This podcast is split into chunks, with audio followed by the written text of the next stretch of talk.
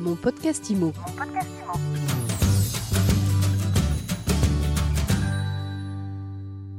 Bonjour à tous et bienvenue dans ce nouvel épisode de mon podcast IMO. Tous les jours, vous le savez, on reçoit les acteurs de l'immobilier, on décrypte les tendances et aujourd'hui, eh bien, on va prendre de la hauteur, on va s'intéresser au marché de l'accession à la propriété en 2020 dans sa globalité et on va en parler tout de suite avec le professeur d'économie Michel Mouillard. Michel, bonjour. Bonjour Ariane. Michel, vous êtes le monsieur chiffre du logement, vous êtes conseiller scientifique de l'OFL, l'Observatoire du financement du logement de l'Institut CSA et vous venez de réaliser une étude passionnante qui fait état d'une baisse de l'accession à la propriété en 2020.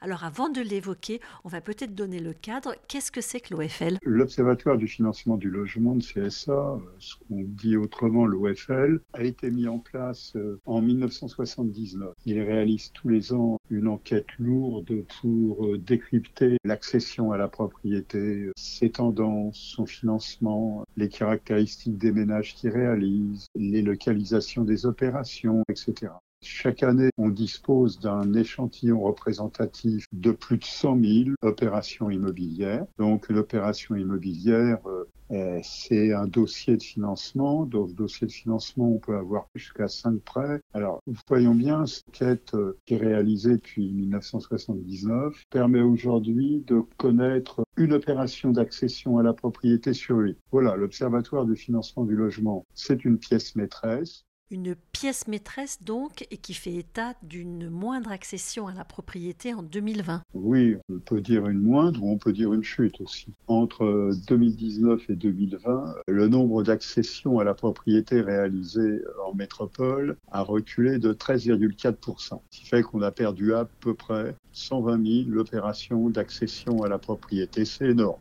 C'est à peu près le même recul que celui qu'on avait constaté lors de la crise économique et financière de 2008, mais que la chute s'était alors déroulée sur deux années. Là, c'est sur une seule année. Donc, ce qui montre bien que la crise sanitaire a eu un impact, mais la crise sanitaire n'est pas de loin la seule responsable, puisque le responsable principal, c'est tout de même la chute de ce qu'on appelle la primo-accession à la propriété, résultant de la décision qui a été prise par la Banque de France et ce qu'on appelle la recommandation du HCSF. Comprenons bien qu'on avait vu une chute plus importante que celle qu'on a connue cette fois-ci en 2012. En 2012, c'est l'abandon du prêt à zéro dans l'ancien sans travaux. Donc, c'est la décision prise par Benoît Apparu. Et c'est à la suite de cela les décisions prises par Cécile Duflot de remettre en cause ce qui restait des dispositifs de soutien à l'accession à la propriété.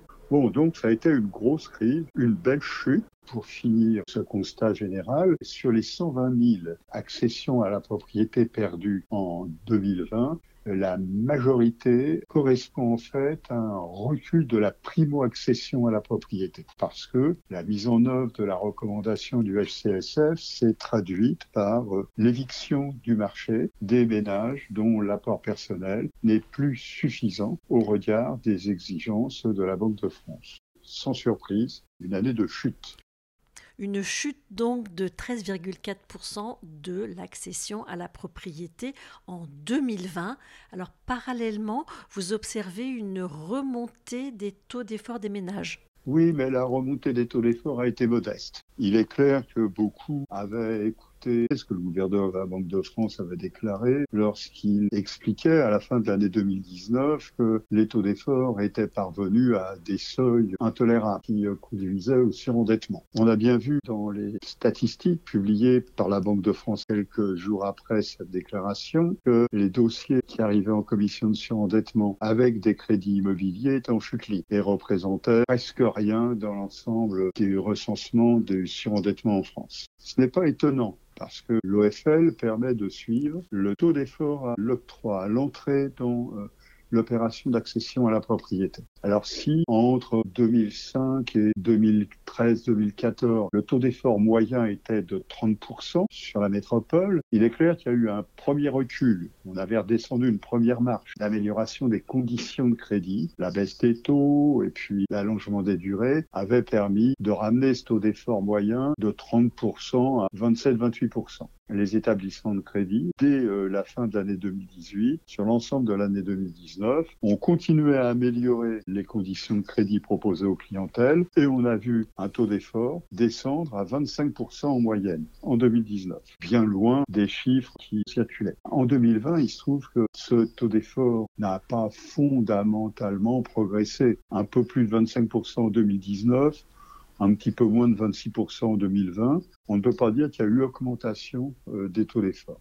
Pourquoi cela? Tout d'abord parce qu'il y a eu une formidable amélioration des conditions de crédit. Et puis aussi, simplement parce que lorsque les primo-accédants ne rentrent plus dans le marché, lorsqu'on a une chute telle celle qu'on a observée, qui ne rentre plus dans le marché, eh bien ceux qui ont peu ou pas d'apport personnel, ce sont ceux qui sont d'être le plus, et donc qui sont avec les taux d'effort les plus élevés. Il est logique en 2020. Il n'y a pas eu cette augmentation des taux d'effort. Je dirais simplement, pour en finir avec cela, que bien avant que les autorités monétaires se préoccupent de la montée des taux d'effort, les établissements de crédit avaient fait en sorte que ces taux se réduisent et ils sont restés bas en 2020. On a parlé d'un véritable engouement des Français pour la maison individuelle. Alors que disent les chiffres de l'OFL, Michel Mouillard Est-ce que vous l'avez enregistré, cet engouement, cette préférence des Français pour la maison individuelle? Comme cela est répété depuis un certain temps déjà, la préférence pour la maison individuelle est ancienne. D'année en année, cette préférence pour la maison individuelle se confirme. Il est clair qu'en 2020, beaucoup ont redécouvert la préférence pour la maison individuelle parce que durant la période de confinement, des candidats à l'achat ont surfé sur le web et sont allés sur les sites voir s'ils pouvaient trouver et euh, évidemment, quand ils étaient dans leur appartement, dans leur logement social peut-être, confinés, avec peu de place, et ils rêvaient d'un grand jardin euh, à la campagne avec du soleil, des petits oiseaux. Donc rien de surprenant dans ça. Maintenant la réalité, est-ce qu'en 2020 nous avons eu un boom de l'accession à la propriété en maison individuelle Il faut être prudent, très prudent. En 2020, nous avons 67% des accédants à la propriété qui ont acheté une maison individuelle, dans le neuf ou dans l'ancien. En 2019, il y en avait 66%. On va dire que c'est pas fondamentalement différent. Maintenant, quand on regarde par grande zone géographique, par taille d'agglomération, si on prend l'agglomération parisienne, une personne sera surprise d'apprendre qu'il n'y a pas beaucoup de maisons individuelles. Et donc, les maisons individuelles, euh, elles sont rares, elles sont chères, elles sont convoitées. Tous ceux qui rêvent à la maison individuelle, s'ils sont pas directeurs financiers dans une grande entreprise ou rédacteurs en chef d'un journal, c'est peu probable qu'ils réussissent à acquérir une maison individuelle en agglomération parisienne. D'autant que sur le marché, en 2020, il y a eu 29% de maisons individuelles parmi les accédants à la propriété, il y en avait eu 28% en 2019. On ne peut pas véritablement dire que là-dessus, il y a eu un boom. Si on prend les agglomérations de 100 000 habitants et plus, là, il y a plus de maisons individuelles parce que euh, personne ne sera surpris que sur Nancy ou sur Brest, il y a beaucoup plus de maisons individuelles dans le centre-ville que sur Paris. Eh bien, on trouve 44% d'accédants à la propriété en maison individuelle en 2019 et en 2020. Alors maintenant, si on veut trouver beaucoup de maisons individuelles, il faut aller sur les communes rurales, une de moins de 2000 habitants, où il y a en 2019 comme en 2020 94% d'accédants en maison individuelle. Donc on résume, il n'y a pas eu véritablement dans les chiffres généraux de grande évolution dans la place, le rôle de la maison individuelle. Maintenant, si on regardait le nombre des opérations réalisées, eh ben on s'apercevrait que c'est la même chose. Si on regarde le nombre d'accessions à la propriété dans l'agglomération parisienne en 2020, on va voir que les accessions à la propriété dans l'individuel ont diminué de 17,9% sur l'agglomération parisienne, de 15,3% sur les agglomérations de plus de 100 000 habitants, de 16,3% sur les villes moyennes de province. Tout ça, c'est un mouchoir de poche partout, ça a reculé. On n'a pas vu véritablement ce grand mouvement qui a alimenté, qui alimentera encore euh, des déclarations et des articles. On ne l'a pas vérifié dans euh, l'évolution statistique globale. Maintenant, on pourra toujours dire, oui, mais les Parisiens quittent Paris, ils ont toujours quitté Paris, euh, oui, mais ils vont acheter ailleurs, ils ont toujours acheté ailleurs, et on n'a pas vu en 2020, ni en effectif ni en évolution de modification fondamentale en comparaison de ce qu'on connaissait déjà. D'autant que nous étions dans une période de récession des marchés et que cette récession, elle s'est faite sur Paris, sur l'île de France, sur l'agglomération parisienne, comme ailleurs en métropole. Donc ce que vous êtes en train de dire, en fait, c'est qu'il y a beaucoup de spécialistes qui prennent la parole pour commenter des épiphénomènes à la marge. Qui commentent ce qu'ils voient, ce n'est peut-être pas représentatif. Autre effet de la crise lié au resserrement des conditions de crédit, c'est évidemment l'augmentation de l'apport personnel demandé par les banques alors, je crois que tout au long de l'année 2020, euh, j'avais eu l'occasion de rappeler à nombreuses reprises que ce qui était en train de se passer, c'était une formidable augmentation des apports personnels mobilisés. Que cette formidable augmentation se traduisait à la fois par une augmentation des taux d'apport personnel, le pourcentage de l'opération euh, qui est financé par de l'apport personnel, donc qui n'est pas financé par un recours au crédit. Et puis, euh, souligner aussi qu'il y avait une formidable augmentation du niveau des apports personnels mobilisés. Au final, pour l'ensemble de l'année 2020, c'est une réalité. Cette réalité, elle est quand même euh, assez marquante. Elle est marquante. Je vais prendre deux illustrations. D'abord, une observation qui peut prêter à confusion. Si on prend le pourcentage d'accédants à la propriété qui ont un taux d'apport personnel inférieur à 10%, ils étaient 49% en 2019. Ils étaient quelques années plus tôt, en 2015, 34%. Et à plusieurs reprises, j'avais souligné que précisément, c'est par l'intermédiaire de cette augmentation de la part des accédants à la propriété qui disposent d'un faible apport personnel que l'expansion du marché avait été rendue possible. Il faut bien voir que les chiffres qui sont donnés ici sont des chiffres qui ne nous renvoient pas à l'épaisseur du trait. Moins de 10% d'apport personnel en 2015, c'était un peu moins de 250 000 accédants à la propriété. Moins de 10% d'apport personnel en 2019, c'était un peu moins de 440 000 accédants à la propriété. Donc 190 000 accédants à la propriété supplémentaires chaque année. Cela avait été le résultat de l'élargissement des conditions d'octroi des prêts décidés par les établissements bancaires afin de permettre au marché de se développer comme jamais il ne s'était développé, comme jamais aucun dispositif d'aide publique ne lui avait permis de le faire. Maintenant, la recommandation de décembre 2019, même si elle a été euh, imparfaitement appliquée, a tout de même euh, eu des conséquences.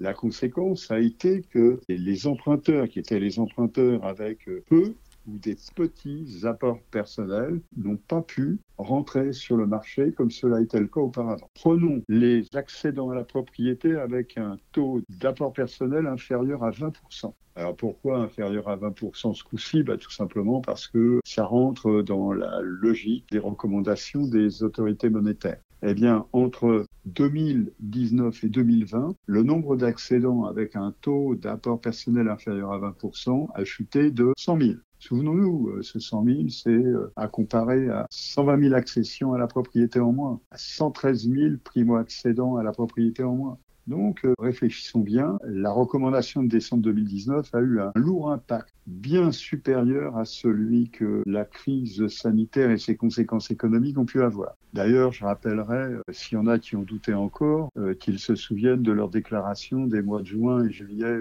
2020, lorsqu'ils remarquaient que finalement, ceux qui n'avaient pas pu réaliser pendant le premier confinement étaient en train de revenir très rapidement sur le marché. Mais ceux qui n'avaient pas réalisé avant mars 2020. Donc en janvier et février 2020, c'est ceux qui, de toute façon, étaient sur des apports personnels insuffisants et eux ne sont pas revenus sur le marché. Au même titre que beaucoup de ceux qui, euh, par le passé, auraient pu rentrer sur le marché de l'accession n'ont pas pu le faire. Alors maintenant, si on détaille un peu plus, on s'apercevra que des ménages qui ont un taux d'apport personnel supérieur à 20%, voire supérieur à 40%, leurs effectifs n'ont quasiment pas changé entre 2019 et 2020. Et pourtant, ils ont été frappés par la crise sanitaire. Mais ils n'avaient pas à reconsidérer leur plan de financement parce qu'ils avaient un apport personnel suffisant. Ce qui a été noté tout au long de l'année 2020, la chute des apports personnels, la chute des taux d'apport personnel,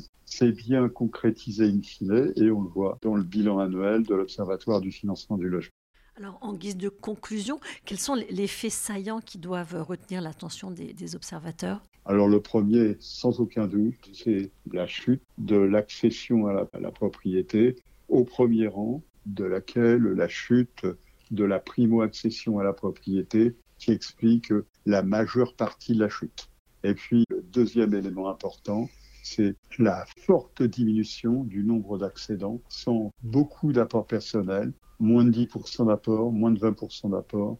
Ce sont ceux qui sont sortis du marché, qui n'ont pas pu y rentrer et qui sont derrière la chute de l'activité de l'accession. Qui nous ouvre la porte à la réflexion sur ce qui risque de se passer au semestre 2021 lorsque euh, la recommandation de décembre 2020 sera rendue entre guillemets euh, obligatoire dans les faits, euh, bah, ça va signifier que le mouvement de recul va probablement reprendre, étant entendu que jusqu'à présent, beaucoup se font leurrer probablement par euh, la suractivité bancaire de certains établissements bancaires à l'approche du seuil d'inscription dans les obligations réglementaires du respect des termes des recommandations de décembre 2019 et décembre 2020.